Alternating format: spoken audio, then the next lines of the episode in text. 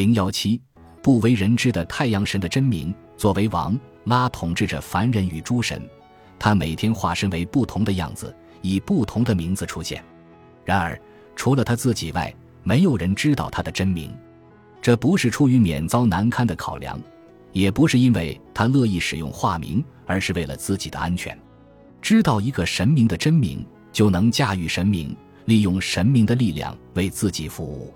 因为这个原因。诸神把自己的真名隐藏起来，以免巫师滥用其力量。伊西斯是一个强大的女巫，她比无数的凡人更叛逆，比无数的神明更聪明。她知道这个情况，想变成在力量上与拉神媲美的神明。如果他知道了拉的真名，获得了拉的力量，他就能将这种知识传给他那尚未出生的儿子荷鲁斯，从而确保他在宇宙中的优势地位。伊西斯女神与魔法、母性和爱情有着密切关系。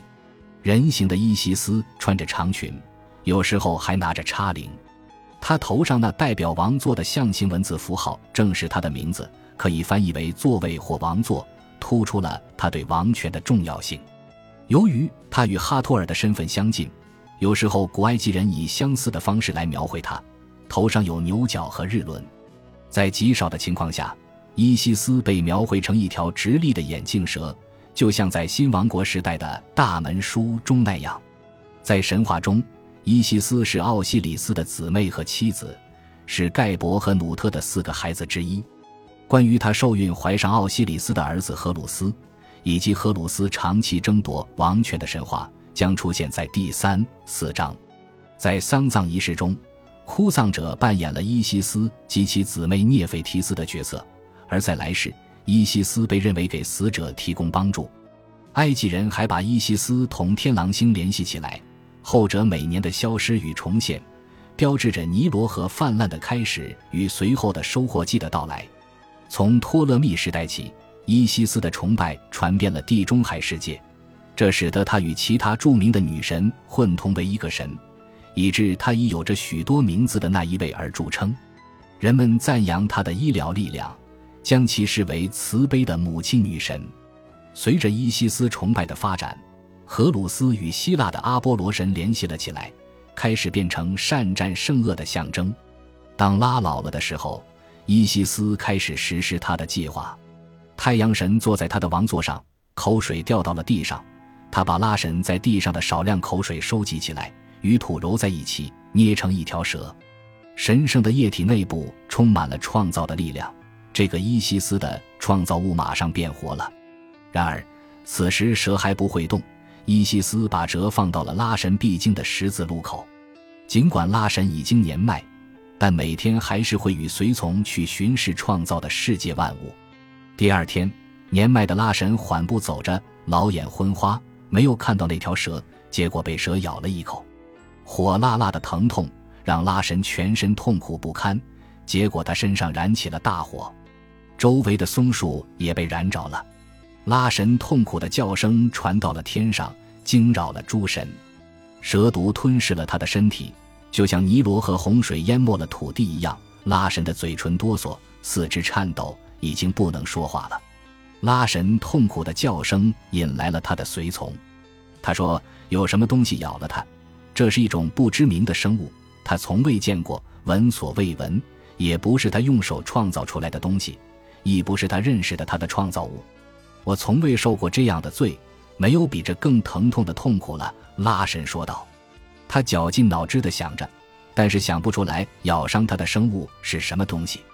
它不是火，也不是水。我的心烧得难受，我的身体颤抖不已，四肢满是鸡皮疙瘩。拉神开始意识到问题的严重性，他要求把诸神的孩子们带过来。这些孩子精通咒语，他们的话语有着魔力。诸神的孩子们很快到了，他们挤在拉神周围，试图找到治愈他的办法。而站在他们中间的伊西斯，装作对咬伤他的王的生物一无所知的样子。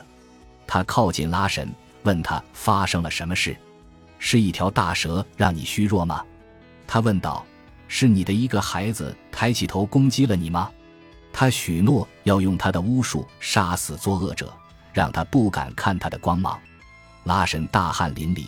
颤抖不已，视线模糊，又把他如何被咬伤的事情重新说了一遍，哀叹道：“仿佛在夏天迎头浇来倾盆的雨水。”这是伊西斯耍手腕的最佳时机。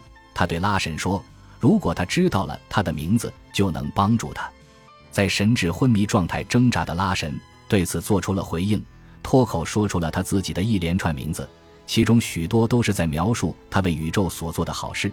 他说：“他是制造天地山水的人。”他是创造了时刻，从而让白昼得以产生的人；他是把年进行划分的人。他补充说：早晨他是凯普利，正午是拉，晚上是阿图姆。伊西斯不为所动，蛇毒仍在拉神体内，拉神感觉更不太好了。女神靠近拉神，说：拉神所列的名字中没有其真名。如果他想得到医治，他必须更积极一些。蛇毒对拉神身体的毒害。要比火焰更厉害，拉神已筋疲力尽了。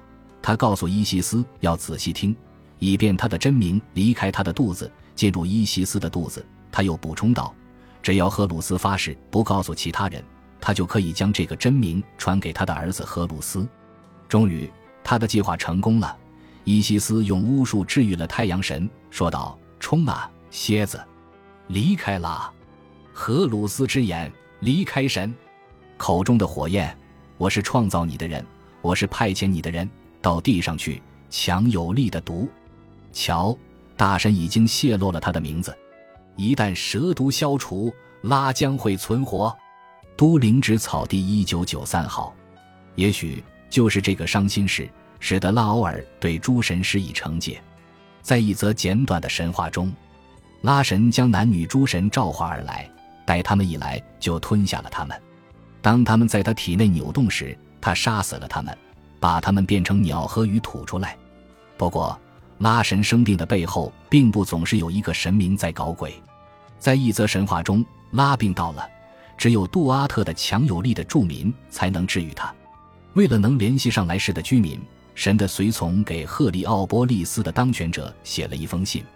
他们担心，若拉神的病痛持续的话。拉神也许会被困在杜阿特之中，并请求以向地上的一个洞呼喊的方式向西方的人进行求助。另外一则神话中，拉神踩到了一个不知名的生物，结果就病倒了，不停抽搐。在这里，为了治愈疾患，不幸的神不得不说出他母亲的真名。